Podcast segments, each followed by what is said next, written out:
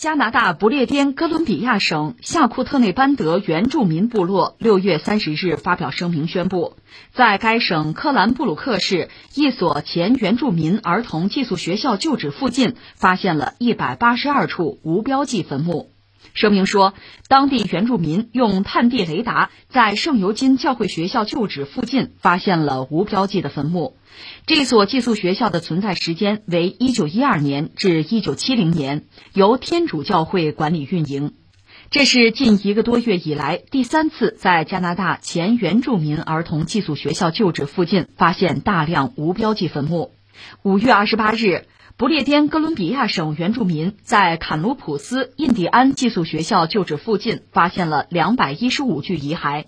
六月二十四日，萨斯喀彻温省原住民在马里瓦尔印第安寄宿学校原址附近发现了七百五十一处无名坟墓。中国人有句老话嘛，“事不过三”呐，这真过三哈。加拿大三个寄宿学校旧址发现大量的没有标记的墓穴和原住民儿童的遗骸，就这三处是两处在不列颠哥伦比亚省，一处呢是在萨斯喀彻温省。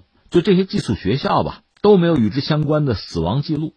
一方面呢，几乎所有寄宿学校都是加拿大政府建立和资助；另一方面呢，是由罗马天主教会来管理。最新的消息，这次这个发现的是一百八十二个无标记的墓穴。目前最新的消息，我关注两个吧，一个是加拿大国内有一些原住民团体正在呼吁吧，说你看有超过一千具啊无法确认身份的遗骸了。就被发现的呀，所以七月一号那个所谓加拿大日庆典取消了吧？这是他们的一个呼吁。顺便说一句，这个所谓加拿大日，一八六七年七月一号，英国颁布北美法案，允许加拿大吧，就现在加拿大境内三个省合并成一个叫自治领了啊，这算是个法律上的一个基础，就是说允许吧，那么加拿大就可以成为一个国家了。一九八二年呢，加拿大是完全独立，然后七月一号就算是什么国庆日吧，加拿大日吧，就这个意思。本来就因为这个疫情的原因吧，今年这个七月一号怎么过就是个问题。而现在因为上千具尸体啊，这孩子们的尸体遗骸啊被发现之后，有原住民群体就说：“如果你们一定要过这个加拿大日，我们就得纪念这些孩子了。”还有一条新闻呢，是萨尔瓦多的总统，这个人叫做伊布布克莱，他话说的非常直接，他说：“这个啊，这是加拿大对原住民儿童的注意啊，系统性灭绝。”这个词儿叫系统性灭绝，他就给定了个性。这位布克莱呢是在三十号在推特上转发了有关加拿大原住民这个坟墓的新闻吧，然后他评论说：“第三座学校加个问号，已经找到一千多具儿童的遗体啊，很多评估认为可能会有超过一万具，就这个遗体啊。”他说：“很明显，加拿大发生的这一切并非是个案，而是对原住民儿童的系统性的灭绝。”这个新闻看了之后，确实，就说我自己觉得就毛骨悚然，因为，因为是孩子呀。你想想那些没有成年的，很可怜的，就永远被就埋葬在黑暗之中的冤魂啊！这多少年了，到今天偶然的被发掘出来，那么谁是凶手？谁是加害者？没有人站出来承认，没有人道歉，更谈不上赔偿。你不觉得这个世界是血淋淋的吗？所以你要让我感慨，第一个我要说什么呢？你 看以前我们看一些国内的戏剧哈，什么天下穷苦人是一家，有这个说法，那我们得说天下殖民者也是一家呀。我们加一个引号，这些殖民者相互是争斗的，说到底就是西方殖民者，老列强、老欧洲，一方面他们在相互争斗，他们在争抢这个世界的利益。你比如当时这个德皇，对德意志第二帝国那个德皇威廉二世不是说嘛？啊，德国也有阳光下的地盘啊，就是说我迟到了，你们都抢的差不多了，德国统一的晚，崛起的晚，等我强大了，我有能力来瓜分世界的时候，都让你们分光了，那得重新来啊！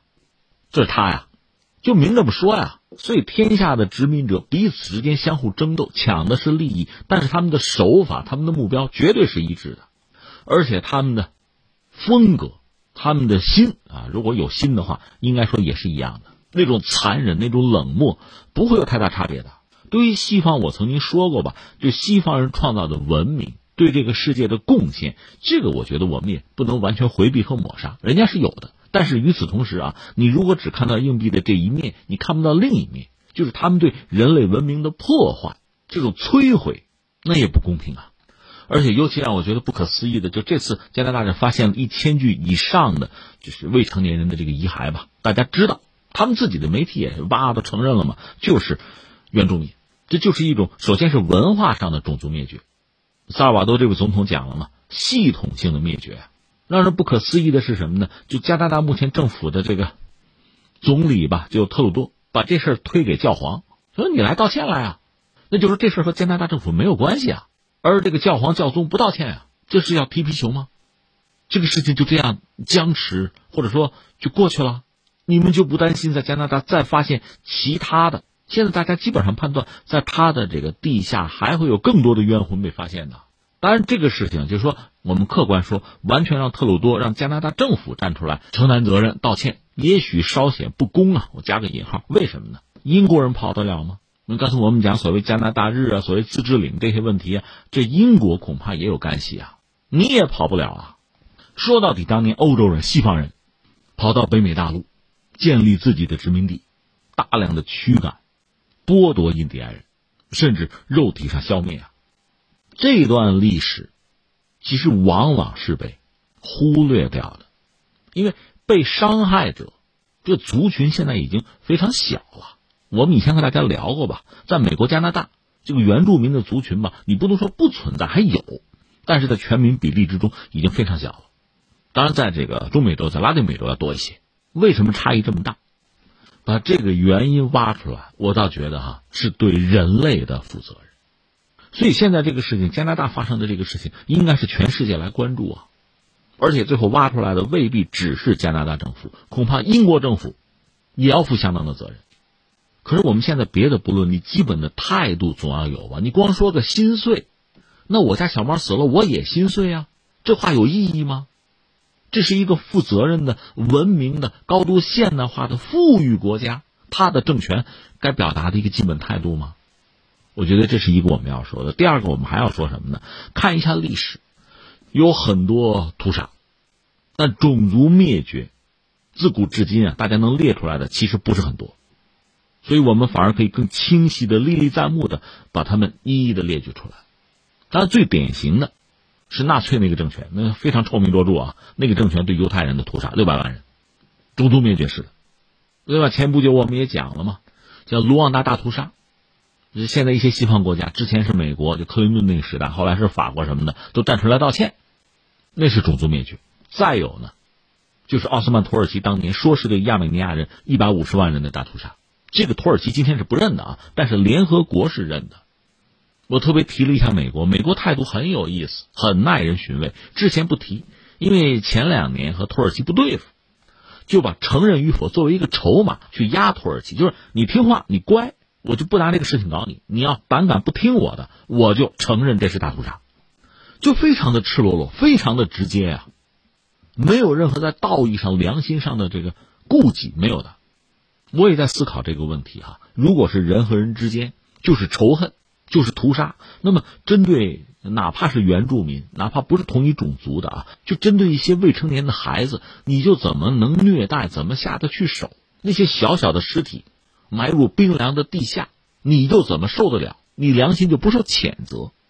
这个问题我想了一下，最后我就觉得我们的这种问题还是出于一个普通人、正常人的思维，而很多殖民者、很多侵略者，他们不是这样的思维。拿纳粹做一个简单的例子吧，你看纳粹当年入侵苏联的时候，他是把苏联就斯拉夫人嘛，作为一个劣等民族，就这个地球嘛，生存空间是有限的，只有我们高贵的比日耳曼人嘛。我们才有活下去的资格呀！你们可以被屠杀呀，你们是可以被牺牲掉的。我比你高贵，你们很低劣，所以我屠杀你。我没有道义上、良心上的不安，反而这是为人类文明做贡献。他会有这样一套逻辑。你看日本人当年入侵中国也是，首先把中国人描述成劣等民族，然后他就可以挥起屠刀。纳粹也好，点名吧，不只是纳粹，不只是德国人，就是欧洲人对犹太人也是这个路数。犹太人脏啊，坏呀，劣等民族啊，人人得而诛之啊。我们高贵啊，我们高尚啊，我们纯洁呀，所以我们可以搞他们吗？他们死了是活该啊。所以你会发现哈，这种逻辑，我是高贵的，我是站在制高点上的，我是灯塔，他们卑劣，他们的悲剧乃至死亡不值得同情。这样的桥段在历史上，在西方历史上，我们确实反复阅读到。在历史上，在中华民族积贫积弱的时候，我们也是被人家指作劣等民族的。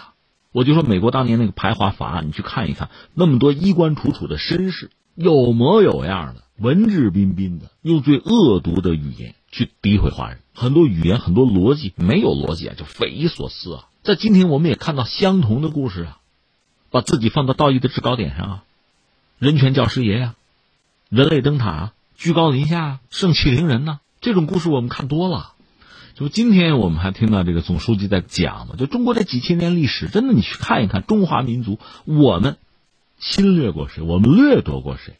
我们伤害过谁？没有的，这个还真是和西方殖民国家有着本质的不同。我们没有他们那样的基因，你没有是吧？你没有作恶对吧？那我来抹黑你好了。尤其是这些年，你看到各种各样的标签，各种恶毒的、子虚乌有的指控，可你到底是一个什么货？